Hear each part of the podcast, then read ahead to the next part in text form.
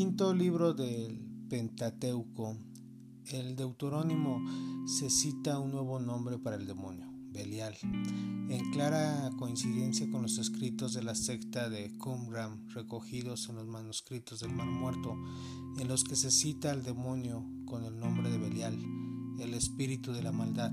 Con ese mismo significado se cita claramente en las cartas de San Pablo, así como en varios apócrifos del Nuevo Testamento. Entendido como antagonista de Cristo, un antagonismo que se ve acentuado en el apócrifo, la ascensión de Isaías. En los manuscritos de Qumran, un escrito apocalíptico Belial se muestra como una completa representación del mal.